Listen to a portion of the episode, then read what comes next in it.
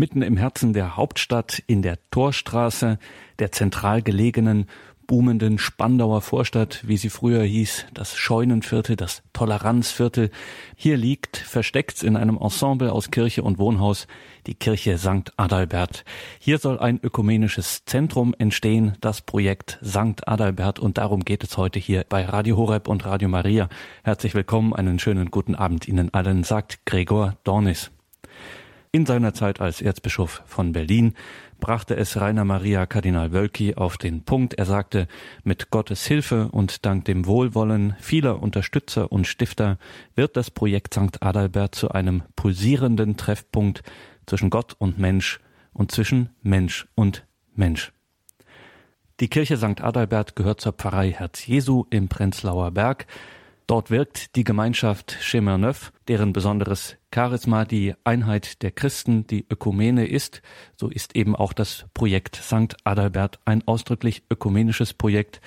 Bettina Peter gehört der Gemeinschaft Chemin Neuf an und sie arbeitet im Projektbüro St. Adalbert. Es soll einmal ein Ort werden äh, für junge Erwachsene, dass sie ähm, wirklich einen Raum haben der Begegnung und auch des Nachdenkens und begleitet werden auf ihrer Reise. Gerade das Studium ist ja eine wichtige Etappe. Also das ist sozusagen der eine Teil, dass hier ein Lebensort für Studenten entstehen soll.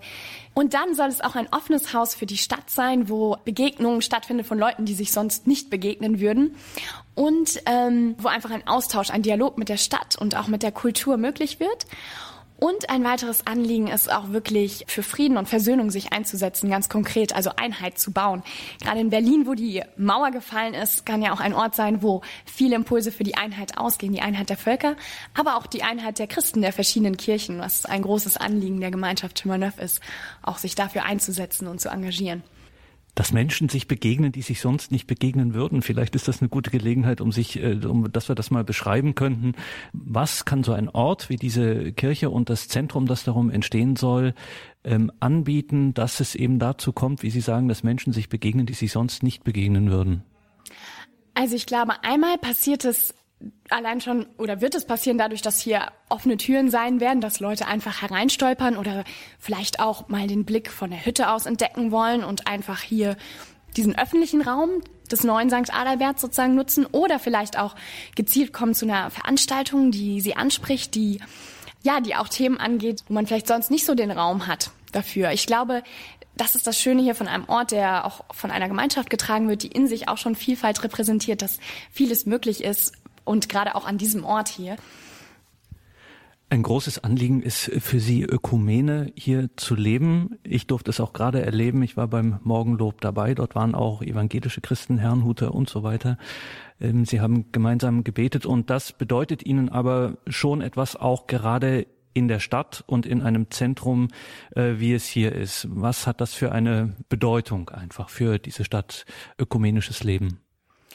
Ich glaube, es ist sehr wichtig, dass wir ähm, als Christen ja zusammenkommen, einander kennenlernen, auch da äh, überhaupt auch Vorurteile zum Teil oder Mauern abbauen und vor allem auch mit diesem Blick auch auf die Stadt uns wirklich einsetzen für unsere Stadt gemeinsam, für die Stadt beten, gemeinsam uns für die Stadt auch engagieren. Und dass da hier ein Ort entstehen soll, wo genau diese Vernetzung möglich ist und auch dieser Austausch und dieses ja, zusammenwachsen wirklich für auch die Stadt, für die Menschen, die hier leben, ist, glaube ich, ähm, ein ganz wichtiges Anliegen. Das schwingt auch ein bisschen mit bei dieser Hütte auf dem Dach, die auch diesen Blick auf die Stadt hat. Auf der einen Seite schon ein Ort der Ruhe, der Stille, des zu sichs und auch zu Gott kommen und gleichzeitig aber dieser Blick auf die Stadt, wirklich dieser ständige Bezug zu den Bewohnern und ihren Anliegen und zu dem, was diese Stadt auch umtreibt oder die Welt um uns herum umtreibt. Und dass das Ganze nicht ohne Resonanz bleibt, äh, kann man auch an Ihrem Projekt lernen. Es gibt durchaus einen Resonanzraum in der Stadt. Das heißt, Sie bekommen Feedback und auch Unterstützung zum Beispiel von politischer Seite. Ja, also es ist schön, dass einfach auch Aufgeschlossenheit da ist. Man spürt es. Wir hatten zum Beispiel eine, eben eine Veranstaltung, auch hier ein Stadtgespräch, wo der Bezirksbürgermeister Dr. Christian Hanke im Podium war. Es ging um soziale Themen, sich zu engagieren in der Stadt. Es war schön, dass man so eine positive Rückmeldung bekam, dass es Orte wie diesen braucht, wo Begegnung wirklich möglich wird. Ich fand es interessant, eine andere Politikerin spiegelte uns auch, dass gerade so nicht kommerzielle Inseln sozusagen gerade auch hier in Mitte wichtig sind. Also ein Raum, der in Anführungszeichen zweckfreier ist oder wo es eben nicht um Kommerz, nicht um äh, Gewinn in dem geht und wo man einfach einen Raum schafft, dass Nachdenken auch auf einer tieferen Ebene noch möglich wird um jetzt auch mal ein bisschen kritisch zu fragen, ähm, die Studierenden kommen hierher, sie erleben hier diese Gemeinschaft, aber es ist nicht nur für die Studierenden, es ist ja auch sowieso hier in Berlin so, es herrscht eine große Fluktuation, man kommt und geht. Äh, meinen Sie wirklich, dass mit diesem Projekt, wenn man hier dieses Gemeinschaftsleben erfährt, das gemeinsame ähm, Gebet und für die Einheit der Christen und äh, überhaupt auch für die Stadt, dass das was Bleibendes tatsächlich hinterlässt? Oder ist es, naja, gut, da ist man halt weg und dann ist es auch wieder weg? Ja, unsere Erfahrung ist, dass es tatsächlich ähm, wirklich Impulse gibt für, für, ähm, ja, für die Studierenden, die bei uns leben. Denn das ganze Konzept ist eigentlich auch so angelegt, dass man ein Jahr sich auch einlässt ähm, auf dieses gemeinsame Studieren, Leben, Glauben, auf dieses gemeinsame Programm auch, dass ja ein, auf der einen Seite ein vermittlicher Rahmen ist, auf der anderen Seite viel Freiheit gibt. Und ähm, ja, so dass das Feedback, was wir bekommen haben, ist schon, dass Leute ähm, ähm, wirklich das mitnehmen wollen, was sie in dieser Zeit gelernt haben. Für einige war es wirklich eine Zeit, wo sie ihren Glauben entweder ganz neu entdeckt haben oder vertieft haben und gesagt haben, dass persönliche Gebetszeiten für sie etwas sind, was sie wirklich in ihrem Alltag verankern wollen.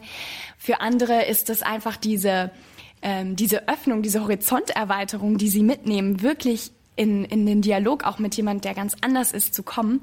Ich glaube, da schafft es einfach nochmal einen Raum, der was anderes ist, als sich nur im Flur oder mal in der Küche zu treffen. Ich glaube, da ist ähm, äh, ganz viel oder das ähm, ja bewirkt wirklich ganz viel in der Tiefe sich auch auszutauschen mit anderen und zusammen zu leben, im Alltag auch diese Konflikte durchzuleben und da ähm, ja dieser ähm, diesen Umgang mit mit dem anderen und dem Andersartigen auch wirklich ähm, ja, tief zu lernen auf allen Ebenen. Also eine Form von Lebenserfahrung, von Lebensbildung. Ja, auf der einen Seite wirklich diese Reifung und auch ähm, genau und auf der anderen Seite wirklich auch ähm, diese dieses spirituelle Angebot, diese Möglichkeit, sich auch seinen Fragen auch zum Glauben zu stellen, den vielleicht auch zum ersten Mal überhaupt zu hören oder sich zu fragen, was will ich eigentlich mit meinem Leben anstellen. Gerade in der Studienphase ist das ja auch eine zentrale Frage, mit der man sich auseinandersetzt und da auch Raum zu bieten, dass man dem nachgehen kann und sehen kann, was ist mir eigentlich gegeben und was möchte ich geben. Ähm, das sind, glaube ich, auch zentrale Momente. Und gerade da merkt man auch den Bedarf heute, weil oft so schnell durchstudiert wird oder so sozusagen Kaminkarriere betrieben wird. Man startet und zack geht man die Position durch und irgendwann zwischendrin fragt man sich dann vielleicht, warum wollte ich das oder genau, warum mache ich das eigentlich gerade? Und da schon früher einfach so einen Raum auch zu schaffen ähm, der Orientierung und dass das wirklich Raum ist, auch nachzudenken oder auch im Gebet sich diese Fragen zu stellen, das gibt zum Teil nochmal wirklich andere Antworten. Und ich glaube, da haben einige in diesem gemeinsamen Jahr, was sie verbracht haben, wirklich ähm, ja, lebensverändernde Impulse auch bekommen, wo sie ihre Richtung nochmal geändert haben. Und wo es ihnen gut tat, so einen Stopp und so eine Zeit des Inhaltens auch zu haben, bevor sie weitergehen.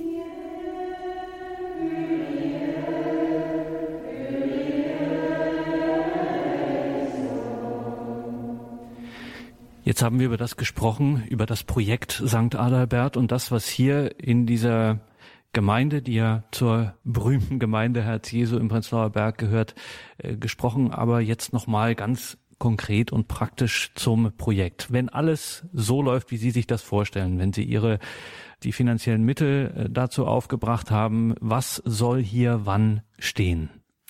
Ja, St. Adalbert steht auf der einen Seite für einen Lebensort für Studenten, die hier eine ähm, gemeinsame Zeit erleben sollen, wo sie auch begleitet werden, wo sie reifen können, wo sie sich Fragen stellen können. Und ähm, auf der anderen Seite soll es auch ein offener Ort sein, auch für junge Erwachsene. Denn das ist ja auch das Besondere, dass wir hier nicht nur irgendwelche Veranstaltungen und Angebote dann für junge Erwachsene haben, sondern auch hier leben mit jungen Erwachsenen. Also dass wirklich ein Ort junger Kirche ist und gleichzeitig eben auch ein, ein offenes Haus für die Stadt Einmal mit den öffentlichen Räumen der Hütte auf dem Dach des Hinterhauses, was zugänglich sein soll für alle. Und auch mit, mit öffentlichen Bereichen ähm, im Eingang und natürlich dann auch Angeboten wie Veranstaltungen oder Seminare, dass wirklich hier Begegnung und Bildung stattfinden kann. Frau Peter, Sie organisieren hier maßgeblich ähm, so diese ganzen Veranstaltungen, äh, kümmern sich auch um die Zukunft. Äh, warum tun Sie sich das an? Was liegt Ihnen persönlich an diesem Projekt? Warum setzen Sie sich dafür ein? Ähm, mir fallen viele Gründe ein. Ich überlege, welches ist der zentrale. Ich glaube, dass es ganz stark getragen wird von dem, was ich auch selber erlebt habe, dass einmal Kirche wirklich etwas für uns heute zu sagen hat und dass eigentlich so eine ja auch persönliche Begegnung mit Gott möglich ist. Und ich erlebt habe, dass gerade junge Erwachsene auch das erleben dürfen und dass es ein Schatz ist, den sie mitnehmen können in ihr Leben, der ihnen auch hilft, weiter voranzugehen. Und gerade auch bei St. Adalbert merke ich, dass es einfach diese Räume braucht, dass junge Kirche stattfinden kann. Denn es soll ja auch nicht nur ein Studentenwohnheim nur für die Studenten sein, sondern wirklich auch ein Ort, an dem junge Kirche zusammenkommt. Und ich habe auch mit einem Freund gesprochen, der meinte, wow, für ihn war das echt das erste Mal, dass er in eine Kirche kommt und einen Haufen junger Leute sieht und die Gottesdienst feiern und die wirklich eine Freude auch in ihrem Glauben haben, wo man etwas spürt eigentlich auch von, ja, von diesem Schatz dass ein lebendiger Glaube wirklich etwas ähm, uns zu sagen hat in dieser Zeit, das erlebbar zu machen. Ich glaube, das ist etwas, was mich antreibt und auch, dass man Räume braucht, wo wirklich diese Begegnung über Grenzen hinweg stattfindet um wirklich Frieden und Versöhnung auch zu bauen in unserer Welt. Für mich ist es auch immer wieder spannend. Ich bin selbst evangelisch und bin hier in einer katholischen Gemeinschaft mit ökumenischer Berufung unterwegs.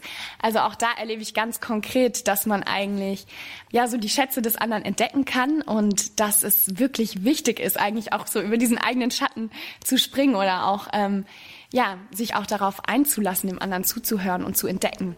Und das wünsche ich mir eigentlich, dass Menschen in St. Adalbert einander und auch Gott entdecken können.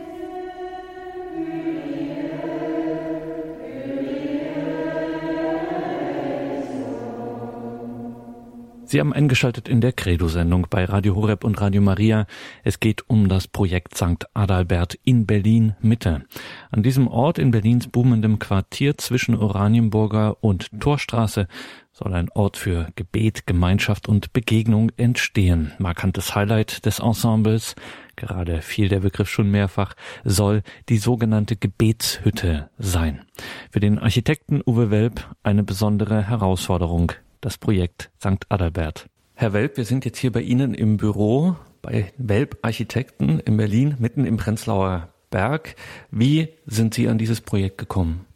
Ah, das war eigentlich ein Zufall. Und zwar ist es so, dass meine Frau und ich hier in Berlin 1999 kirchlich geheiratet haben.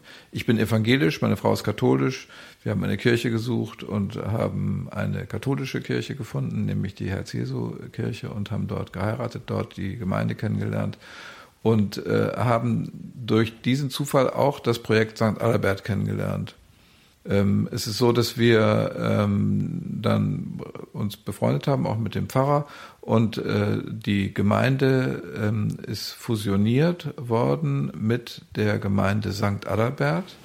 Aus zwei Gemeinden wurde eine Gemeinde mit zwei Standorten. Und der Standort St. Adalbert ähm, war immer der kleinere Standort und der problematischere, sodass die Gemeinde überlegt hat, was können wir hier tun, um den Standort zu beleben, um hier ein äh, geistliches Leben weiter zu ermöglichen. Und äh, das Interessante an dem Standort ist auch, dass es äh, eine Kirche gibt, eine sehr schöne, denkmalgeschützte Kirche und zwei Wohnhäuser, die mit der Kirche baulich direkt zusammenhängen. Kirche und Wohnhäuser sind ineinander gefügt im Laufe der Jahrzehnte, hat sich das so entwickelt. Ähm, es ist ja so, dass ähm, in Berlin viele katholische Kirchen nicht freistehen, sondern eingebaut sind in Baublöcke und äh, dadurch eine ganz eigentümliche oder besondere Fügung haben, auch zu ihrer Umgebung. Äh, die Kirche St. Albert zum Beispiel hat überhaupt keinen Eingang. Man sucht äh, einen Eingang, man sieht die Kirche von der Linienstraße aus, sehr schön, die Apsis aus ähm, Klinkermauerwerk äh, gemacht und ähm, äh, es gibt keinen Eingang. Die Eingänge führen durch Höfe und durch Wohnhäuser der Umgebung. Und da sind wir schon bei den besonderen Herausforderungen eines solchen Projekts. Wie muss ich mir das denn vorstellen in so einem Architekturbüro? Also gut, Sie kennen jetzt das Gebäude dadurch, dass Sie in der Gemeinde äh, sind, aber man sieht ja von außen ähm, nicht wirklich, was da so für architektonische Herausforderungen auf einen warten. Wie ist das? Kriegt man dann so Pläne auf den Tisch und wird dann gesagt, ja, mach mal, schick uns mal einen Entwurf. Wie muss ich mir sowas vorstellen? Na, wir, wir haben zunächst mal eigentlich viel äh, mit dem äh, Pfarrer über das äh, über diesen Standort gesprochen und äh, es gab noch gar keine Pläne, keine Baupläne, schon gar keine konkreten Pläne in Papier. Äh, wir haben dann darüber gesprochen, was kann man machen, was kann man mit diesem Standort tun. Denn das Erste, was wir ähm, gemacht haben, ist, dass wir diese Kirche St. Albert natürlich irgendwann besucht haben zu einem Gottesdienst und äh, äh, erschrocken und erstaunt waren über die Art und Weise, wie man in die Kirche reinkommt. Äh, man, man kommt von der, von der Straße, von der Torstraße aus durch ein, eine Durchfahrt, die sehr karg ist, in einen Hof der winzig klein ist, wo man kaum den Himmel sieht, in dem Müllcontainer stehen und alles Mögliche. Und es ist wirklich, also es ist für jeden, denjenigen, der das erste Mal diese Kirche betritt, eigentlich ein erschreckendes Erlebnis. Dann macht man die Tür auf und äh, kommt in die Kirche und die ist wunderbar, eine schöne äh, Kirche. Und äh, dieses Erlebnis ist für mich als Architekten schon ziemlich eindrucksvoll gewesen, weil wir überhaupt nicht erwartet haben, hinter einem solchen Weg äh, eine so, einen so schönen Raum zu finden. Natürlich geht einem sofort durch den Kopf, wie kann man das verbessern, wie kann man das verändern, was kann man hier tun. Darüber haben wir mit dem Pfarrer viel gesprochen und ähm, es kam irgendwann der Gedanke auf, wir müssten eigentlich einen geistlichen Ort hier schaffen, an dem vor allen Dingen auch junge Leute äh, sind, wo junge Leute leben. Und äh, wir haben dann darüber nachgedacht, was kann man tun, um äh, Wohnhäuser und Kirche so zusammenzubringen, dass man sie gemeinsam nutzen kann. Und äh, Pläne gab es noch gar nicht. Es gibt bis heute eigentlich nur Pläne, die wir selbst aus Skizzen nach und nach äh, vervollständigt haben und äh, durch verschiedene Hilfsmittel.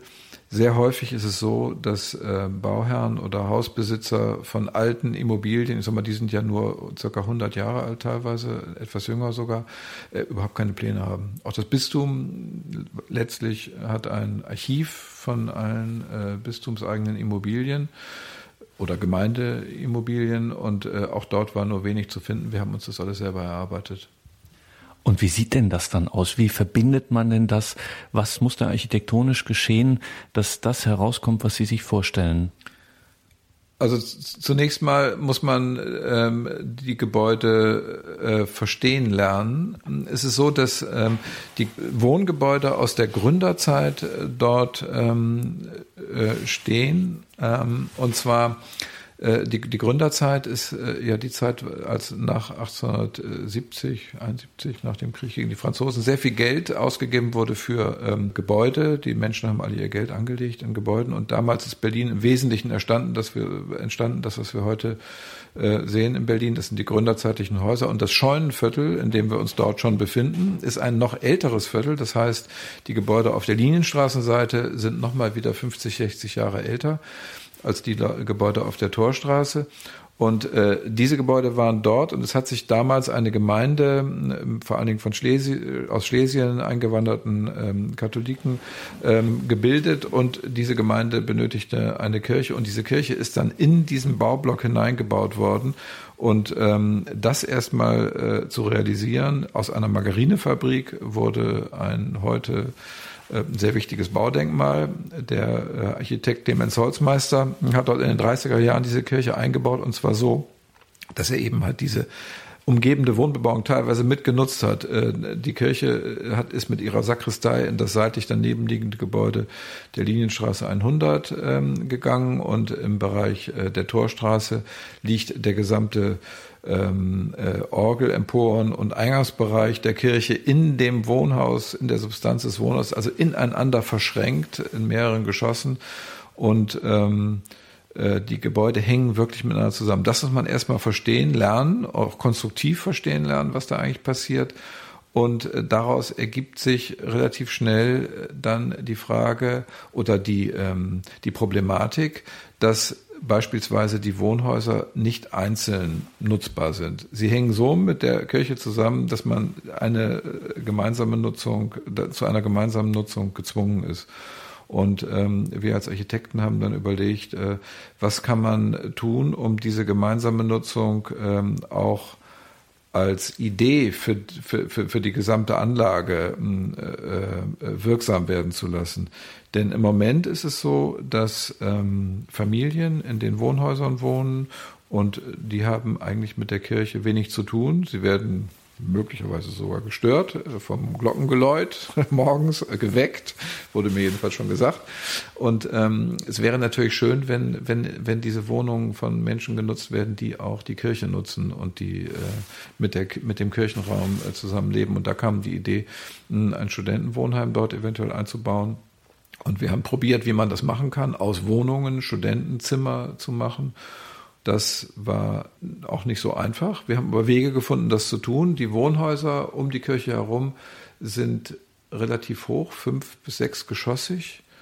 Und äh, wir haben diese fünf bis sechs Geschosse ähm, äh, neu aufgeteilt, neu zugeordnet, neue Erschließungen ähm, äh, entwickelt. Ähm, es war auch wichtig, ähm, die baupolizeilichen, also Brandschutzanforderungen äh, überhaupt zu bewältigen, die überhaupt nicht berücksichtigt sind heute. Man kann die Häuser eigentlich gar nicht mehr benutzen nach heutigen ähm, äh, Sicherheitsstandards. Äh, wir, haben dann natürlich versucht, das möglichst einfach zu machen, also konstruktiv einfach, um auch möglichst wenig Investitionen zu verbrauchen für diese ähm, Baumaßnahmen und haben letztlich ähm, ein räumliches Gebilde entwickelt aus Kirche und Wohnhaus, ähm, was in, äh, äh, in, in dem Wohnhaus und Kirche komplett ineinander, miteinander integriert sind. Also fassen wir das nochmal zusammen. Wir haben im Grunde einen, äh, eine klassische Berliner Mietskaserne, wenn man so will, äh, von der Grundstruktur her. Da ist die Kirche auf, der, auf ihrer einen Seite mit eingebaut und Sie müssen jetzt diesen Block, diesen Fünfgeschosser, ich meine, im Grunde hört sich das so an, als ob Sie den komplett äh, umbauen müssen. Also einmal ausgehöhlt und neu befüllt sozusagen. Ja, in der Tat muss, muss das Gebäude sehr äh, massiv umgebaut werden. Hinzu kommt, dass es im Gebäude auch erhebliche Schäden gibt. Äh, die Konstruktion ist beschädigt durch Wasser und Fäulnis. Es gibt äh, Hausschwamm im Gebäude. Das muss also alles saniert werden. Aufgrund dessen ergibt sich sowieso eine Baumaßnahme im Gebäude, die recht umfangreich ist. Aber wir ähm, können natürlich nicht das Gebäude abbrechen und neu aufbauen. Dafür haben wir überhaupt keine Mittel. Deswegen haben wir versucht, mit den, mit der vorhandenen Substanz Substanz umzugehen. Wir haben also die Wohnung äh, umgeplant und haben aus größeren Zimmern kleine Zimmer gemacht. Wir haben äh, kleine Studentenzimmer äh, entwickelt und was uns aber auch sehr wichtig war, ist, dass die Studenten eine Gemeinschaft jeweils bilden können in äh, Gruppen, kleineren Gruppen und dann auch als ganzes Studentenwohnheim. So dass wir also große und kleine Räume so zugeordnet haben, dass die Studenten in sehr kleinen Einzelzimmern äh, äh, wohnen können, aber sich dann wiederum auch in, äh, wenn man so will, Wohnzimmern oder Gemeinschaftsräumen treffen können. Ähm, wir mussten sanitäre Einrichtungen, WCs, Bäder, Duschen und so weiter einbauen. Also das heißt, das Gebäude wird tatsächlich in seiner Funktion komplett umgekrempelt. Wie wird sich das äußern, diese Verbindung? Das hatten Sie vorhin gesagt, die bauliche äh, Verbindung zur Kirche, dass sozusagen Kirchenraum, Orgel, Empore beispielsweise in äh, dieses Gebäude mit integriert sind. Das müsse man verstehen und das müsse irgendwie zum Ausdruck kommen. Wie müssen wir uns das vorstellen? Also die, die, das Wohnhaus und die Orgelempore äh, äh, sind direkt miteinander verbunden über Treppenhäuser, so dass es möglich ist, dass die Studenten über interne Wege ähm, direkt in die Kirche, auch unter anderem in die Orgelempore, ähm, eintreten können und mitnutzen können. Also die Idee ist eigentlich, dass die Studenten tatsächlich äh, über ihre interne äh, Wohnsituation wirklich sehr, sehr gut auf die Kirche bezogen werden können. Sie können also über interne Treppenhäuser und Wege die Kirche erreichen. Äh, die Orgelempore selbst wird äh, auch zusätzlich als Versammlungsraum genutzt werden. Wir werden also dort äh, es möglich machen, dass sich dort Gruppen, Austauschgruppen treffen können, sodass die Orgelempore nicht nur als Orgelempore genutzt wird, sondern auch als ähm, äh, Gemeinschaftsraum für das Studentenwohnheim. Wo setzt Ihnen eigentlich der Denkmalschutz Grenzen? Sie hatten das ja schon angedeutet, die Kirche selbst ist denkmalgeschützt. Die Kirche ist ein Einzeldenkmal ähm, und äh, die umgebenden Wohnhäuser, das ganze Wohnviertel ist ein Flächendenkmal, so dass wir eigentlich die Wohnhäuser und die Kirche selbst in ihrer Außenkontur überhaupt nicht verändern dürfen. Äh, wir dürfen in der Kirche auch im Inneren keine Veränderungen vornehmen, die gegen den Denkmalschutz verstoßen, dürfen allerdings die Wohnhäuser hm, im Inneren umbauen. Das heißt, die innere Struktur darf komplett verändert werden, aber die Außenhaut gar nicht. Und jetzt müssen wir über eine Sache sprechen, die auch auf den Plänen und Plakaten deutlich und groß erkennbar ist, die Gebetshütte auf dem Dach. Was wird da entstehen? Ja, wir haben äh, die Idee gehabt, dass dort ähm, ein Gebetsraum entstehen soll, der sich äh, voll auf die Stadt orientiert und geöffnet ist auf die Stadt. Mm, das heißt, die Menschen, die dort beten, sollen sich nicht zurückziehen, sondern sollen sich äh, gleichzeitig auf Gott orientieren können, aber auch auf die Stadt, so dass sie sich nicht zurückziehen äh, vor dem Leben der Stadt, sondern sich auf dieses Leben orientieren. Das war eine ziemliche Herausforderung, weil wir eigentlich Kirchenräume nur kennen, die sich äh, von ihrer Umgebung ähm, isolieren, damit sie eine Konzentration aufs Gebet überhaupt ermöglichen. Und dieses Öffnen eines Kirchenraumes ist relativ ungewöhnlich. Ähm, wir haben das aber sehr wichtig gefunden, weil wir hm, in St. Adalbert ein geistliches Leben ermöglichen wollen, was einerseits geschützt ist vor der Stadt, aber natürlich vor allen Dingen die Lage mitten in der Stadt nutzt, um sich auf die Stadt zu orientieren. Wir wollen also, dass die Menschen, die hier beten, sich nicht zurückziehen, sondern nur zeitweise zurückziehen, etwas für sich entwickeln, geistigen Reichtum entwickeln, um den dann wieder in die Stadt zu tragen, äh, beziehungsweise sich auch, wenn sie sich auf Gott orientieren, immer im Bewusstsein auf Gott orientieren, dass es um sie herum die große Stadt gibt, die im Wesentlichen säkular ist, die durch alles Mögliche geprägt ist und auf die sie sich auch beziehen und auf die sie wirken wollen. Kann man das beschreiben, wie das aussehen wird, diese Gebetshütte? Wie muss ich mir die vorstellen? Wir haben irgendwann entdeckt, dass oben auf dem Dach äh, des vorhandenen Gebäudes, was ja, wie ich schon sagte, ziemlich hoch ist, fünf Geschosse plus Dach, ähm, dass ein fantastischer Ausblick auf die Berliner Skyline dort schon jetzt existiert. Wenn man aufs Dach geht, ist man total verblüfft. Und das hat zu der Idee geführt, dass wir dort oben einen Gebetsraum einrichten wollen. Und wir haben dann die Idee gehabt, den Dachraum komplett zu verändern und zu öffnen und im Dachraum äh, diesen neuen Raum einzubauen. Und ähm, der hat dann tatsächlich diesen fantastischen Blick, den wir heute vom Dach haben. Man guckt also wirklich äh, auf die gesamte Berliner Innenstadt-Skyline, den Dom, den Fernsehturm, die Synagoge, alles, was dort zu sehen ist, kann man dort wirklich sehr, sehr gut äh, angucken. Man hat einen fantastischen Ausblick. Also das heißt, der, das Dachgestühl wird ein, komplett entfernt, wie so eine Art Penthouse-Wohnung, die dann komplett offen, sagen Sie, äh, mit Glas quasi äh, nach allen Seiten hin den Blick äh, nach draußen ermöglicht. Ja.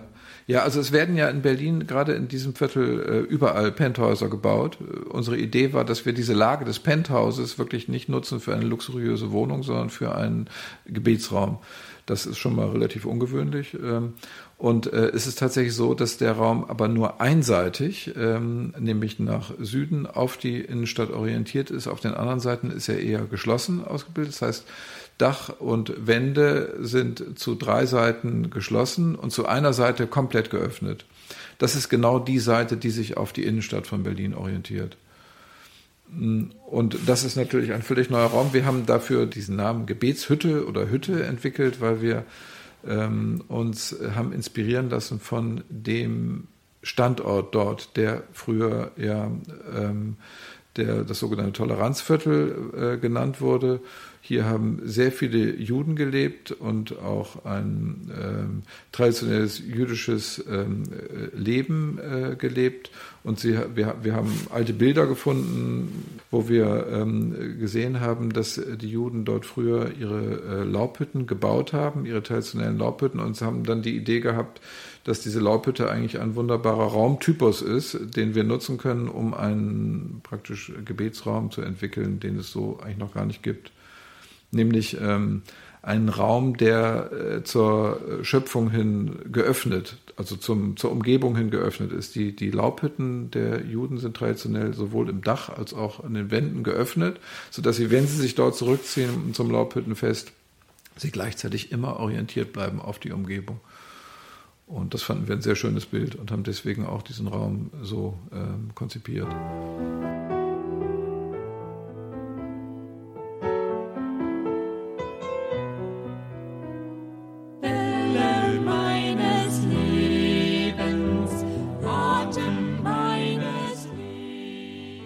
Geist für die Metropole, mitten in Berlin, das Projekt St. Adalbert im Toleranzviertel. Thema heute hier in der Credo-Sendung bei Radio Horeb. In diesem einzigartigen Projekt gilt es für den Architekten Uwe Welp, Spiritualität in Architektur zu übersetzen. Der Architekt Uwe Welp hat viele Projekte. Jetzt gibt es dieses Projekt St. Adalbert. Was verbinden Sie eigentlich persönlich damit? Ist es mehr als, naja, äh, Business as usual, Tagesgeschäft, ein Auftrag halt. Was verbindet Sie persönlich damit?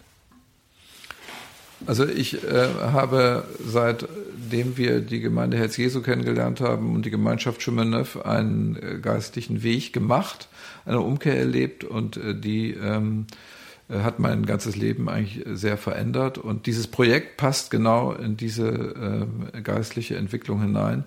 Äh, äh, deswegen liegt mir das Projekt sehr am Herzen, weil wir möchten eigentlich äh, hier in, mitten in Berlin einen Ort schaffen, in dem sich dieses geistliche Leben, was wir in der Gemeinschaft erlebt haben, in seiner ganzen Fülle entwickeln kann. Und das ähm, ist eine fantastische Aufgabe für mich als Architekten, ähm, einen Ort zu schaffen, der es möglich macht, geschützt ähm, ein geistliches Leben mitten in Berlin zu entwickeln, was sich dann wiederum auf die Stadt fruchtbar ähm, beziehen kann.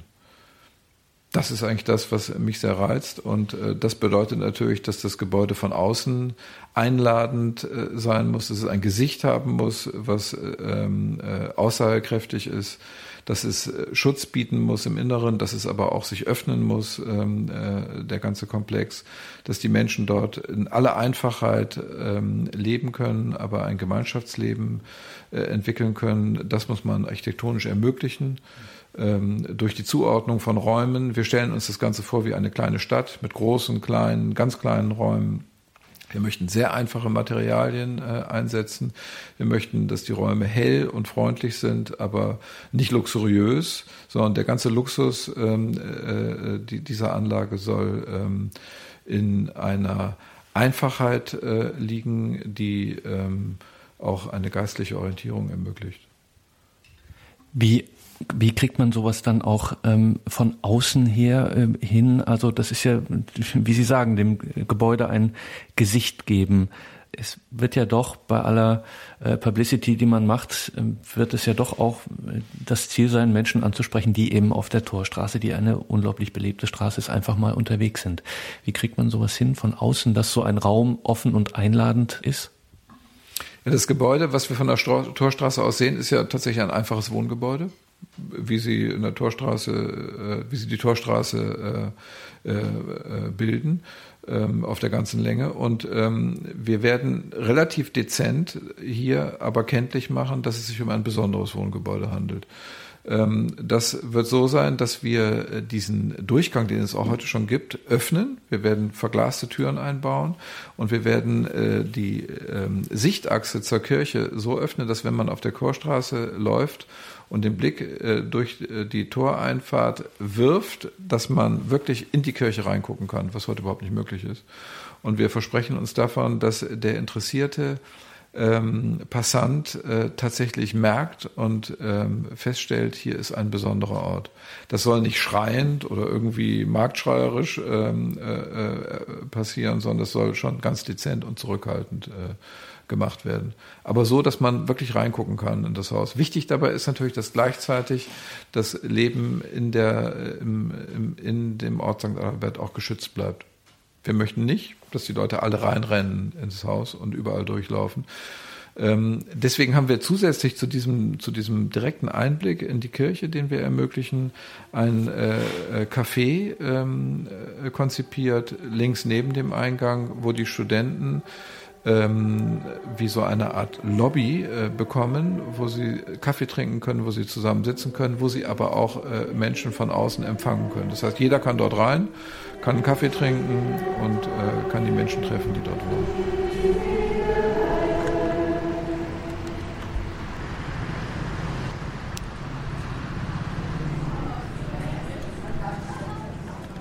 Credo bei Radio Horeb heute zu einem Projekt des Glaubens, nämlich das Projekt St. Adalbert in Berlin, seinem Geist für die Metropole. Im Studentenwohnheim und Jugendkloster der Gemeinschaft Chemin-Neuf in St. Adalbert finden junge Menschen einen spirituellen Ort, um sich mit Gleichaltrigen austauschen zu können. Und Schwester Anna-Deline Burnard kann schon jetzt so einiges davon berichten. Anna-Deline, seit wann sind Sie hier in Berlin? Ich bin in Berlin seit ähm, Januar 2014, also fast eineinhalb Jahren. Und was machen Sie hier? Sie studieren? Nein, eigentlich bin ich äh, eine geweihte Schwester von der Gemeinschaft Chemanef äh, und ich kümmere mich um Studenten. Also nicht nur, aber auch. Wie sieht das aus? Wie kümmert man sich als Schwester von Chemanef um Studenten? Also wir haben hier ein Studentenwohnheim in Berlin Mitte und ich, äh, ich bin verantwortlich für dieses Studentenwohnheim. Das sind zehn Studenten von verschiedenen Ländern, die hier wohnen und äh, ja, also ich wohne konkret mit denen und wir, wir haben einen Abend äh, pro Woche, wo wir gemeinsam essen und dann etwas zusammen, also ja, unternehmen. Entweder beten wir zusammen oder haben wir einen Austausch oder spielen wir zusammen. Das ist einmal in der Woche. Äh, und dann gibt es auch einmal in der Woche, wo sie mit uns äh, bei einem Morgenlob, eine, ein Morgensgebet äh, teilnehmen und dann frühstücken wir zusammen. Und dann in den Alltag versuche ich sie also ab und zu zu sehen und auch ein bisschen sie zu begleiten und mit ihnen zu sprechen, einfach da zu sein. Wie kommen Studenten hierher? Also die fangen an zu studieren und kommen jetzt ausgerechnet äh, nach Herz Jesu St. Adalbert. Wie kommt sowas zustande? Ich denke, einige haben schon von der Gemeinschaft durch Freundinnen gehört. Also die Studenten, die hier gelebt haben, sind oft sehr froh und das freut mich auch, freut uns auch. Ähm, und sie hören, dass es diese Studentenwohnheim gibt. Andere sind auch Christ und denken, naja, ich gehe in einen großen Stadt und dann habe ich Lust, einfach nicht so total verloren zu sein, sondern eher mit anderen Christ zusammen zu leben. Und dann, also schreiben sie das auf dem Internet und finden sie uns. Ähm, also ich denke, einige kennen die Gemeinschaft davor schon gut, andere überhaupt nicht, aber sind hier ein bisschen durch Zufall, wenn Zufall existiert, hier gelandet. Ja, ich denke, die, die kommen ja in verschiedenen Art und Weise zu uns. Und das ist ja jetzt, um das nochmal äh, deutlich äh, zu differenzieren, also wir sprechen ja hier über das Projekt St. Adalbert, das hier entstehen soll. Das heißt, das Studentenwohnheim, von dem wir jetzt sprechen, das ist sozusagen die Vorstufe, das, was jetzt schon ähm, da ist. Was wird denn dann nochmal will nicht sagen anders, aber intensiver, wenn jetzt hier dieses Projekt dann eines Tages stehen soll? Was wird sich dann nochmal verändern? Was wird dann intensiver sein? Also ich denke, die Menge, wenn ich das so sagen kann, von Studenten wird äh, also auf jeden Fall intensiver im Sinne, dass wir jetzt zu zehn wohnen von acht oder sechs verschiedenen Ländern. Ähm, wenn hier 40 bis 50 Studenten wohnen können, dann kann es noch mehr international sein. Auf jeden Fall die Begegnungen, ähm, also wenn es mehrere Leute gibt, dann gibt es auf jeden Fall mehr Begegnungen auch. Ähm, was Ökumene angeht, also jetzt ähm, dieses Jahr in, in Berlin Mitte gibt es äh, nur Katholiken, wenn ich das so sagen kann auch, aber letztes Jahr gab es zwei Evangelische mit uns. Und auf jeden Fall, wenn, wenn wir zu mehrere sind, dann gibt es auch eine größere Chance, äh, dass die Mischung größer ist auch ähm, und dass die Erfahrung, also Lebenserfahrung anders ist. Ähm, und ich denke, diese Gemeinschaftsgefühl äh, wird sich in, also ist schon ganz intensiv, wo wir jetzt wohnen, aber wird noch intensiver, intensiver werden. Was nehmen so Studierende denn mit, wenn sie jetzt hier ähm, waren, sagen wir zwei Jahre ähm, in der Gemeinschaft gelebt haben? Was nehmen die mit nach Hause? Ich denke, äh, die meisten sprechen von diesem also die persönliche Gebet, also das ist auch äh, Teil von unserem Programm eigentlich, dass äh, wir haben drei Wochenende im Jahr und eine ganze Woche. Ähm, also wir wohnen zusammen in den Alltag, aber es gibt auch diese, also drei oder vier äh, Schwerpunkte im Jahr, wo die Studenten auch äh, etwas Persönliches in dem Glauben erleben können. Und und dadurch äh, ist es auch ein bisschen wie eine Gebetsschule. Und ähm, ich habe vor kurzem mit einer gesprochen und sie sagte, na ja, mein, mein Jahr hier, auf jeden Fall nehme ich mir das persönliche Gebet und meine Beziehung mit Gott ist größer geworden, also stärker geworden und ähm, ja, und dann die Gemeinschaft unter sich. Also auf jeden Fall, ich denke, sie nehmen wirklich Freundinnen mit nach Hause. ähm, es ist wirklich be berührend zu sehen, wie sie, wie sie nahe gekommen sind aneinander. Also sie kannten sich überhaupt nicht. Das sind zehn Studenten, die angekommen sind am Anfang des Jahres und die sich überhaupt nicht kannten ziemlich verschieden sind, verschiedene Charakter, verschiedene äh, Backgrounds. Und jetzt sind sie echt wie Geschwistern. Also das Gefühl zu Hause ist ein bisschen wie eine große Familie. Und da sagen sie auch, und das kann ich also von dem von diesem Jahr noch nicht sagen, weil sie noch zusammen leben, aber ich kenne schon andere. Und die Freundschaften, die sie in diesem Jahr in, in unsere Studentenwohnheim, ähm, also Studenten-WG entdecken oder die, also die, ja, die bleiben einfach.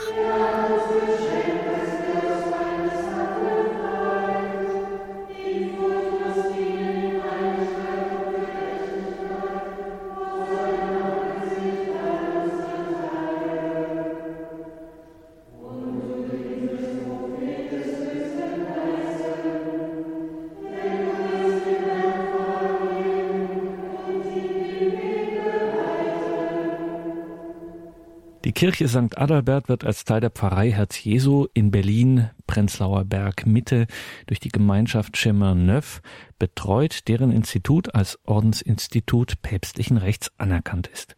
Für die in 27 Ländern vertretene Gemeinschaft ist das Zusammenleben aus unterschiedlichen Kulturen, christlichen Konfessionen und Generationen keine Theorie, sondern gelebte Praxis. Seit den 80er Jahren hat die Gemeinschaft Chemanöw große Erfahrung im Aufbau und der Leitung von Häusern für Studierende und ökumenische Zentren. Pater Jacek Mleczko von der Gemeinschaft Chemanöw ist derzeit Pfarrer dieser Gemeinde Herz Jesu. Pater Jacek, Sie sind Pfarrer von Herz Jesu. Beschreiben Sie uns Ihre Gemeinde, den Ort, wo Sie wirken. Also Herz Jesu, das ist eine Gemeinde in Mitte von Berlin, äh, am Prenzlauer Berg. Und das ist eine sehr spannende Gemeinde, äh, weil es eine tolle Mischung ist von Ost und West. Wir sind so etwa 15 Minuten von der Mauer entfernt. Das ist eine Gemeinde, die sehr jung ist. Also das durchschnittliche Alter, das sind 34 Jahre. Und das macht dann natürlich das Ganze sehr lebendig, äh, auch weil man merkt, wie unterschiedlich äh, Deutschland ist und auch Berlin. Also es gibt Menschen vom Westen, Osten, äh, Süden natürlich, nicht so viele vom Norden, auch äh, viele Ausländer. Also es ist alles ganz, ganz spannend. Was ist das Spezielle, das Charisma Ihrer Gemeinschaft Schimanev? Also unser Charisma, das ist ähm, der Wunsch äh, nach der Einheit, ähm, Einheit der Christen, Einheit der Menschheit, also unter den Völkern, ähm, Einheit äh, unterschiedlicher Lebensstände. Also wir sind nicht nur Priester, wir sind auch äh, Schwestern und äh, Ehepaare zusammen. Äh, das ist auch kein Zufall, dass ich als Pole äh, hier in Deutschland arbeite, weil wir eben so eine Mischung auch wollen. In Deutschland arbeitet ein, ein Priester aus Bayern, also der erste Fahrer von Herz Jesu, äh, von der Gemeinschaft Schamanov, Pater Hasso. Der arbeitet zum Beispiel in Polen weil wir auch so merken, so sind wir auch mehr international, so sind wir auch mehr katholisch und ähm, das macht das Ganze auch einfach äh, spannend. Die Einheit ist aber natürlich nicht ohne Versöhnung äh, möglich. Also das ist das große Anliegen unserer Gemeinschaft, für die Versöhnung zu arbeiten. So haben wir auch äh, in unserer Gemeinde immer Versöhnungsfeiern, äh, vor, vor allem vor Ostern, vor Weihnachten oder bei den Kinderfahrten. Warum ist das wichtig, Versöhnung? Bei der Ehevorbereitung sage ich das ja oft äh, so, dass ein gutes Ehepaar, das ist nicht das Ehepaar, das nicht streitet, sondern das ist eher das Ehepaar, das sich sehr schnell versöhnen kann. Wir sind Menschen, wir machen Fehler und äh, äh aus diesen Fehlern dann entstehen auch Brüche einfach in den Beziehungen, Misstrauen. Die, die frohe Botschaft ist eben, dass wir in Christus uns versöhnen können, dass wir das, also einen neuen Anfang haben können, dass uns der Geist Gottes geschenkt wird und dass die Liebe dann vielleicht und die Be oder die Beziehungen einfach äh, untereinander, unter den Menschen noch stärker sein kann. Könnte man auf der einen Seite denken, Berlin ist halt bunt gemischt, da ist Ökumene selbstverständlich. Auf der anderen Seite könnte man aber auch vermuten, und dieser Verdacht liegt wohl eher nahe, dass gerade in solchen Diaspora-Gegenden, wie das dann immer genannt wird, sich Gemeinden eher so ein bisschen zusammenziehen, ähm, auch ein bisschen vielleicht eine kleine Mauer ziehen nach außen. Bei Ihnen ähm, ist das nicht nur nicht der Fall, äh, sondern zweitens geht es bei Ihnen sehr ähm, entspannt und auch gut katholisch zu. Be beispielsweise, dass Sie werktags eine eucharistische Anbetung anbieten, die auch besucht wird, wo Menschen zum Gebet auch kommen. Äh, wie funktioniert das? Was ist Ihr Erfolgsrezept? Dass sie auf der einen Seite sich ganz entspannt äh, gut katholisch sind, auf der anderen Seite ähm, offen sind für Gespräch, Begegnungen. Ich würde das niemals als Erfolg betrachten. Wir sehen uns einfach äh, im Auftrag Christi, äh, im Sinne, wir sollen das Evangelium verkünden. Wir sollen das äh, schätzen, was einfach äh, gut ist, überall, wo wir hinkommen. Auch das zu pflegen, was gut ist. Unsere Spiritualität ist eben eine Spiritualität, die Gott in allem sucht, die äh, die Einheit sucht, die glaubt, dass ich eben im, im anderen Menschen das Antlitz Christi entdecken kann. Das ist einfach das Evangelium als die Quelle oder das Programm. Wie sind Sie zu Ihrer Gemeinschaft gekommen? Wie kam es, dass Sie bei Chemerneuf eingetreten sind? Ich war im Priesterseminar äh, in Polen, äh, in Paradisch, im Kloster Paradisch, also 100, glaube ich, so etwa 50 Kilometer von Berlin entfernt. Ein sehr schönes Kloster. Kann allen empfehlen für einen Ausflug. Und nach äh, drei Jahren hatte ich so meine Fragen. Ich wollte eine Auszeit nehmen, weil ich mir nicht so sicher war, ob das etwas für mich war. Also das Priestertum und äh, die Ehelosigkeit. Mein Problem war, ich wusste nicht, was ich machen soll. Ich wollte nicht in die Heimat. Ähm, und äh, dann war das so, dass ich zwei Freunde hatte, die schon die Gemeinschaft Schumann kannten. Einer von ihnen war sogar mit der Gemeinschaft in Berlin, Herz Jesu, äh, im Jahr 99, 2000. Und die haben mir beide gesagt, also geh zu Shomanev, da sind äh, gute Leute, da sind normale Menschen, du kannst da beten, du kannst da arbeiten, einen normalen Alltag haben und einen, in einem christlichen Rahmen. Und das habe ich auch getan. Ich bin nach Warschau gefahren und ich kann mich daran erinnern, als ich nach Warschau fuhr, äh, Warschau ist so etwa 450 Kilometer von meiner Heimat entfernt. Da äh, hatte ich sechs Stunden von der Zugfahrt vor mir. Dann dachte ich mir, warum fahre ich nach Warschau und nicht nach Berlin? Aber das war dann zu spät. Also ich, ich habe einfach äh, da meine Zeit in Warschau verbracht, sechs Monate, und dann die Berufung zur Gemeinschaft äh, entdeckt. Äh, also ich habe das äh, geweihte Leben entdeckt. Also nicht nur die Ehelosigkeit, sondern auch die Armut und äh, den Gehorsam. Ich, ich fand das einfach gut oder das ist das, was, was Christus selber äh, gelebt hat und was auch äh, für mein Heil gut ist. Und dann auch, dass wir in unserer Pastoral die Menschen zu einer bewussten, freien Entscheidung für, für Christus führen. Wir nennen das die Taufe im Heiligen Geist. Das ist etwas, was, glaube ich, entscheidend ist für, für äh, die Christen heute, für die Welt einfach, für, für jeden Menschen. Sie haben in der Woche auch äh, Gebetszeiten hier, hier in Ihrer Gemeinde Herz Jesu, als auch in St. Adalbert, beispielsweise das Morgenlob, Donnerstag früh, am Freitag äh, früh dann in Herz Jesu. Und da kommen auch Christen anderer Konfessionen und beten dort. Sie beten dort auch gemeinsam für die Einheit der Christen. Was bedeutet Ihnen, Pater Jacek, dieses Gebet um die Einheit und mit den anderen? Johannes Paul II. sagte, alles, was wir gemeinsam tun können, sollen wir auch äh, das tun. Ich finde diese Treue im Alltag, diese Treue im Gebet um die Einheit, ähm, das ist etwas Entscheidendes. Vielleicht mehr als große Veranstaltungen, äh, wo die man vielleicht alle zehn Jahre macht oder einmal im Jahr. Das ist auch schön und wichtig und und äh, nötig. Aber diese Treue im Alltag hat noch ähm, einen anderen Aspekt. Äh, wo der Glaube wachsen kann, wo, wo man wirklich sich nach der Einheit sehnen kann. Und das ist dann anders, wenn man so rein theoretisch in dem eigenen Kreis äh, dafür betet oder wenn man mit äh, den anderen Christen gemeinsam dafür betet und äh, dann vielleicht nach dem Morgenlob äh, gemeinsam Frühstück und, und unter also über unterschiedlichen äh, Themen spricht von den eigenen Gemeinden erzählt. Das ist dann konkreter und, und stärker steckt das auch ein bisschen hinter der Intention dieses Projektes St. Adalbert, das auf den ersten Blick einfach sehr groß wirkt, aber letztlich zum Ziel hat, eben dieses Schlichte, das Einfache, das Regelmäßige, das einfach sich begegnen, ohne jetzt natürlich eine Vorstellung zu haben, aber jetzt nicht eine große Vision, sondern dass man es schlicht mit dieser, wie Sie sagen, dieses Alltägliche einfach äh, durchlebt und damit eben im Glauben wächst. Auf jeden Fall, das ist äh, ein sehr starkes Zeugnis für die Einheit und alles, was ökumenisch ist, ist auch äh, sehr glaubwürdig. Ich glaube nicht nur in Berlin, wobei in, in Berlin könnte ich jetzt Beispiele nennen. Ich, de ich denke an den ökumenischen Religionsunterricht in, äh, in der Schule am Teutoburger Platz, also hier in der Nähe, wo Frau Fertgewal mir erzählt hat, äh, wenn sie den Religionsunterricht einfach als äh, katholisch oder ihre äh, Kollegen als evangelisch beschreibt, dann gibt es aber wirklich nicht so viele Kandidaten, dazu wollen. Wenn sie aber das gemeinsam machen und als ökumenisch nennen, dann gibt es einfach viel, viel mehr Kinder und die Eltern merken, das ist etwas Glaubwürdiges. Und das ist, was, was Christus gesagt hat. Also, wenn die Menschen sehen, wie er euch liebt, dann werden sie an, an mich glauben. Also, die Spaltung ist ein großes Hindernis für die Evangelisierung. Also kein Selbstzweck. Die Ökumene ist jetzt nicht für uns, damit wir Christen uns wohlfühlen und vertragen, in Anführungszeichen, sondern es ist ein äh, Zeichen für die Welt. Es ist ein, wie Sie sagen, Evangelisationsmittel.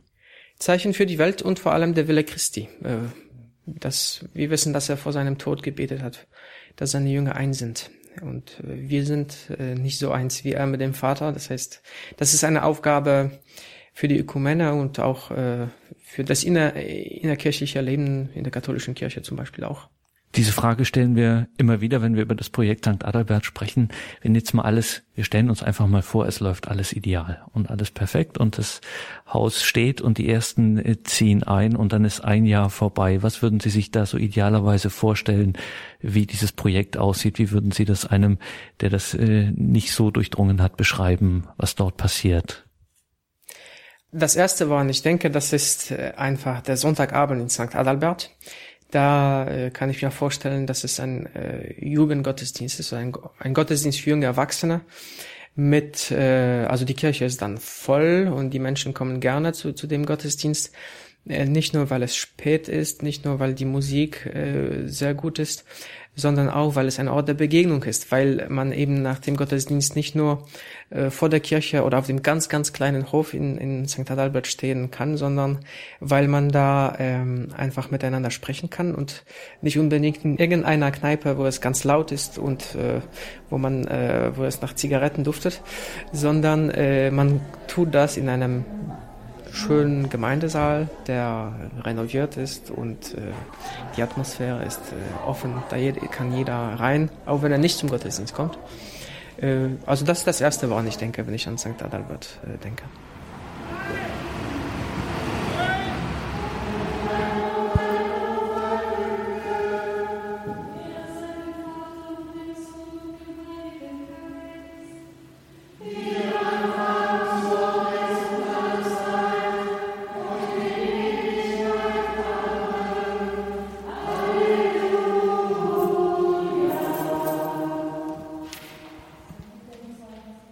Ort der Begegnung, das Projekt St. Adalbert in Berlin mit einer Atmosphäre der Offenheit. Daran denkt Pater Jacek Mleczko als erstes. Er ist Pfarrer der Gemeinde Herz Jesu Prenzlauer Berg Mitte, zu der St. Adalbert gehört. Zur Gemeinschaft Chemin-Neuf gehört auch Anna-Deline Byrnja. Warum haben Sie sich eigentlich damals für die Gemeinschaft Chemin-Neuf entschieden? Warum Chemin-Neuf? Ha, das denke ich, das war Führung vom Gott. Ich kannte die Gemeinschaft Schemanev ähm, nur, nur vom Namen, weil eine meiner besten Freundinnen in der Gemeinschaft ähm, seit zwei Jahren engagiert war, als ich mich entschieden habe, eine Zeit mit dieser Gemeinschaft zu nehmen. Das war nach meinem Studium und äh, ich hatte Berufungen, Fragen und suchte einfach einen Ort, wo ich diese Fragen ähm, mit Gott sortieren konnte. Und so bin ich, ähm, also ich, ich komme aus Frankreich und ähm, in, in diese Gegend, wo es diesen, diese schöne Abtei von Hautecombe gibt. Ähm, das ist nicht weit vom Genfer See. Und ich wusste, dass das gab und dass wir dort eine Auszeit nehmen konnte, um diese Fragen Gott zu fragen sozusagen. Und so habe ich diese Gemeinschaft kennengelernt und ich denke, es war auch kein Zufall, dass, dass ich zu dieser Gemeinschaft einfach für mich persönlich gekommen bin. Was ich vielleicht sagen kann, ähm, aber nur danach. Äh, ich bin auch in einer ganz internationalen Umgebung groß geworden und die Gemeinschaft ist sehr international. Und ich denke, Gott hatte Lust, mir das auch zu schenken für meinen Alltag und mein heutzutage Leben, einfach heutigen Leben. Jetzt sind Sie ein Jahr in Berlin. Gibt es irgendwas, was Sie ähm, an dieser Stadt besonders lieben und was Ihnen grandios auf die Nerven geht? Also ich, ich denke, das, sind, das ist dieselbe Sache, die ich liebe und hasse. Das heißt die Freiheit. Äh, das ist ein, eine Stadt, wo man total, also ich fühle mich wirklich gut in Berlin äh, und ich habe den Eindruck, wenn ich in der Straße bin, dass niemand mich anguckt und dass ich einfach so bin, also so sein kann, so wie ich bin. Und das ist ziemlich angenehm, einfach mit meinem Kreuz herumzulaufen und niemand fragt mich, äh, warum ich ein Kreuz trage oder niemand guckt mich komisch an. Und ähm, also die Atmosphäre, also finde ich wirklich angenehm für den Alltag und ja, das mag ich wirklich sehr. Aber gleichzeitig habe ich manchmal den Eindruck, dass diese jeder macht, was er möchte, ähm, zu irgendwelche also eine total Individualität führen kann und dass eigentlich äh, man sich für die anderen nicht interessiert.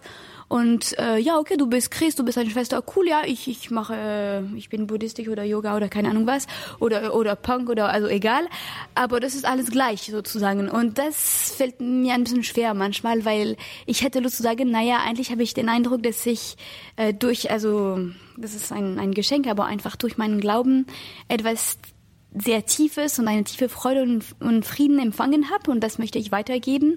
Aber wenn alles gleich ist, dann wie kann ich sagen, dass ich äh, etwas ja zum Mitteilen habe? Das wäre nämlich jetzt genau meine Frage gewesen. Warum interessieren Sie sich denn für die anderen? Also ich denke, ich habe diese persönliche Erfahrung von Gottes Liebe gemacht und äh, das erfüllt mein Leben wirklich. Äh, mein Leben ist also voll von Freude und Frieden. Also nicht nur, ich meine, ich bin ein normaler Mensch und äh, es ist nicht ähm, total Magik, Gott zu kennen, aber diese tiefe Freude und, und ähm, Frieden, die ich äh, empfange durch, durch meine Beziehung mit Jesus, mit diesem lebendigen Jesus, denke ich, also ich habe diese Überzeugung, dass er eigentlich die Antwort ist für was alle diese junge Leute, also nicht nur junge, aber vor allem äh, suchen. Also diese Sehnsucht, die ich spüre, das spüre ich ganz, ganz tief in Berlin. Alle diese Leute, die alles, was möglich ist, ist probieren sozusagen.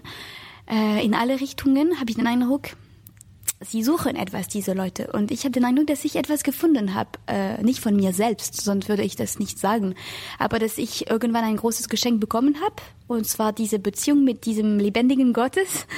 Und das habe ich Lust weiterzugeben, weil ich habe den Eindruck, dass es mir auch lebendig macht und es das anderen auch erfüllen konnte.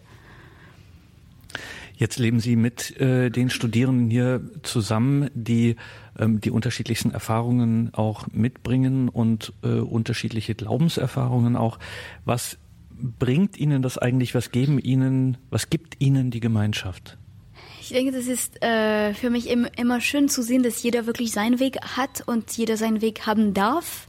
Und ähm, das ist kein, also Glauben, Gott, Liebe, ähm, auch Jesus. Jeder hat eine persönliche Beziehung zu Jesus und zu, zu Gott. Und es ist schön zu sehen, dass äh, Gott seinen Weg in dem Herzen macht und in verschiedene Art und Weise. Also für mich ist es immer eine eine Freude und auch eine Chance, äh, einfach Zeugen von, von dem, was die Studenten, Studenten hier erleben dürfen, also sein zu dürfen einfach. Ist das eigentlich schwer, äh, Studierende so zu also etwas wie einem Morgenlob beispielsweise äh, zu bewegen, früh um 80 in die Kirche zu stellen und zu beten? Das ist ja vielleicht nicht, in dieser Lebensphase nicht unbedingt das Angesagteste.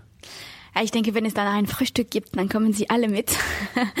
ähm, ich denke, das ist, also das Ziel ist nicht, dass sie alle unbedingt zum Morgenlob kommen.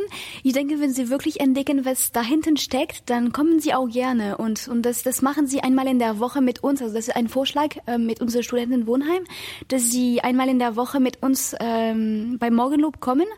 Und am Anfang ist diese Liturgie mit Psalmen und äh, ein bisschen ruhig, ein bisschen fremd. Aber wenn wir äh, uns Zeit nehmen, das zu erklären, dann finden sie auch etwas und, und dann entdecken sie auch äh, die Psalmen und die Fürbitte und eine andere Art und Weise vom Beten. Das ist auch für mich persönlich ganz fremd am Anfang, muss ich zugeben. Und ähm, ja, aber ich denke, es ist, es ist so mit, mit allem. Wenn wir zur Messe gehen oder zu einem super lebendigen Gebetskreis kommen, dann, dann versteht man einfach nichts am Anfang. Und man muss einfach denken, okay, die Leute, die hier sind, sind vielleicht nicht blöd, vielleicht gibt es was. Und wenn wir uns Zeit nehmen, das sie zu erklären, dann, dann verstehen sie und, und dann kommen sie auch öfters und öfters von sich selbst.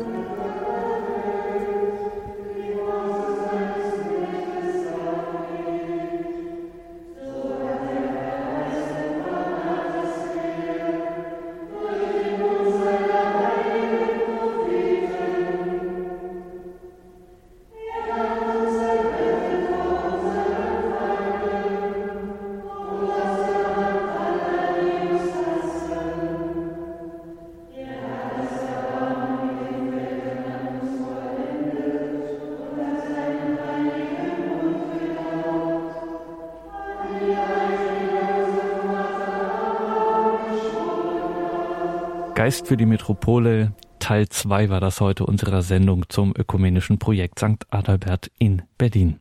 Wenn Sie sich für dieses Projekt interessieren, vielleicht möchten Sie ja diesen Ort der Neuevangelisierung und Gemeinschaft unterstützen, vielleicht kennen Sie auch einen jungen Menschen aus Ihrer Umgebung, für den so ein Ort genau der richtige wäre, Vielleicht ist ja auch gerade jemand, den Sie kennen zum Studium in Berlin. Sankt-adalbert.net ist der Internetauftritt. Sankt-adalbert.net. Ganz einfach geht das auch, wenn Sie es googeln. Googeln Sie Projekt St. Adalbert, dann wird Ihnen das auf der Stelle ausgespuckt von der Suchmaschine. Danke Ihnen allen fürs Dabeisein. Hier folgt jetzt um 21.40 Uhr das Nachtgebet der Kirche. Wir beten die komplett. Alles Gute und Gottes Segen Ihnen allen wünscht Ihr Gregor Dornis.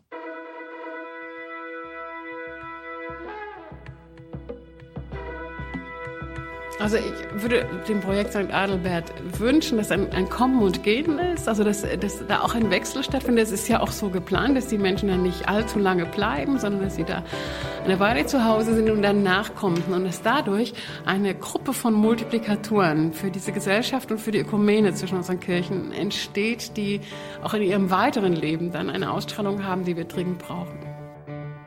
Für mich ist es auch immer wieder spannend. Ich bin selbst evangelisch und bin hier in einer katholischen Gemeinschaft mit ökumenischer Berufung unterwegs. Also auch da erlebe ich ganz konkret, dass man eigentlich ja so die Schätze des anderen entdecken kann und dass es wirklich wichtig ist, eigentlich auch so über diesen eigenen Schatten zu springen oder auch ähm, ja sich auch darauf einzulassen, dem anderen zuzuhören und zu entdecken. Und dieses Öffnen eines Kirchenraumes ist relativ ungewöhnlich wir haben das aber sehr wichtig gefunden, weil wir in St. Adalbert ein geistliches Leben ermöglichen wollen, was einerseits geschützt ist vor der Stadt, aber natürlich vor allen Dingen die Lage mitten in der Stadt nutzt, um sich auf die Stadt zu orientieren. Wir wollen also, dass die Menschen, die hier beten, sich nicht zurückziehen, sondern nur zeitweise zurückziehen, etwas für sich entwickeln, geistigen Reichtum entwickeln, um den dann wieder in die Stadt zu tragen, äh, beziehungsweise sich auch, wenn sie sich auf Gott orientieren, immer im Bewusstsein auf Gott orientieren, dass es um sie herum die große Stadt gibt. Ich war Studentin, äh, zwei Jahre lang Medizin studiert in Frankreich und dann bin ich seit Januar ähm, also in Berlin mit der Gemeinschaft. Ähm, also ich mache eine ganze Jahr Pause, habe vorher eine Ausbildung mit der Gemeinschaft in Spanien gemacht und ja, bin seit Mitte Januar in Berlin. Was ist das Besondere hier an so einem Leben in der Gemeinschaft, in so einer WG? Was ist das Besondere hier am Leben mit äh, in der Gemeinschaft? Hier ist der, äh, die Wohlwollen.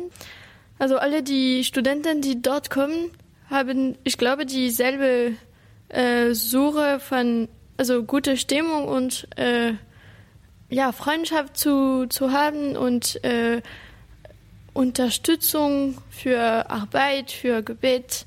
Ja, also nicht allein als Studenten in die Welt zu sein. Ja, ich glaube, es ist etwas sehr äh, wichtig, dass ja, wir brauchen nicht allein zu sein und das ist also was auch ich sollte, wenn ich in Frankreich in meinem WG war. Marine, warum machen Sie das? Warum ähm, beten Sie hier in der Früh das Morgenlob um acht? Warum beten Sie gemeinsam äh, mit den anderen äh, Studenten? Wieso die Entscheidung für dieses Leben mit Gott, mit Jesus Christus, mit den anderen? Also eigentlich, äh, am, ja, also das ist wirklich eine Entscheidung zu treffen. Äh, am Anfang, das war mich echt schwer, äh, jeden Morgen zu beten. Und zwar vor der Morgenslob. Ähm, und zwar eine halbe Stunde. Aber ähm, ja, ich habe wirklich die Motivation gefunden, wenn ich habe gesehen, wie, wie es wirkt und wie, wie mein, mein Tag ganz anders ist, wenn ich es tue oder wenn ich das nicht tue. Ja, und das gibt mir so tiefe Freude und Friede und etwas, das äh, ganz unabhängig von was in meinem Tag äh, geschehen wird. Also was gefällt mir, ähm, wenn ich habe die Gelegenheit, sofort, wenn ich aufstehe, zu äh, Morgenslob gehen und dann beten, ist wirklich das Gefühl, okay, ich muss schnell aufstehen, um äh, pünktlich zu der Morgenslob zu sein.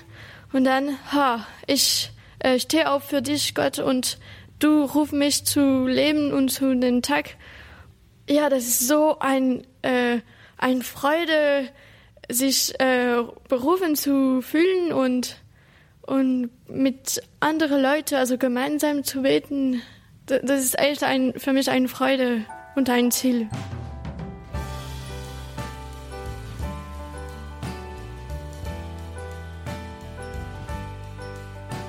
Wo es dann selbstverständlich wird, eine bestimmte Art und Weise des Zusammenwirkens, wo nicht jeder in seiner Ecke nur seinen Kram macht, äh, sondern wo man gemeinsam unterwegs ist, wo das Zeugnis geben immer normaler wird äh, und wo das Gebet immer normaler wird, wo, wo man über seinen Glauben sprechen kann miteinander, ohne dass es strange ist, ohne dass es komisch ist, sondern das gehört einfach zum Leben dazu. Als ich mich entschieden habe, eine Zeit mit dieser Gemeinschaft zu nehmen. Das war nach meinem Studium und äh, ich hatte Berufungen, Fragen und suchte einfach einen Ort, wo ich diese Fragen ähm, mit Gott sortieren konnte. Und ich wusste, dass das gab und dass wir dort eine Auszeit nehmen konnte, um diese Fragen Gott zu fragen sozusagen. Und so habe ich diese Gemeinschaft kennengelernt und ich denke, es war auch kein Zufall, dass, dass ich zu dieser Gemeinschaft einfach für mich persönlich gekommen bin. Auch mit einem Freund gesprochen, der meinte, wow, für ihn war das echt das erste Mal, dass er in eine Kirche kommt und einen Haufen junger Leute sieht und die Gottesdienst feiern und die wirklich eine Freude auch in ihrem Glauben haben.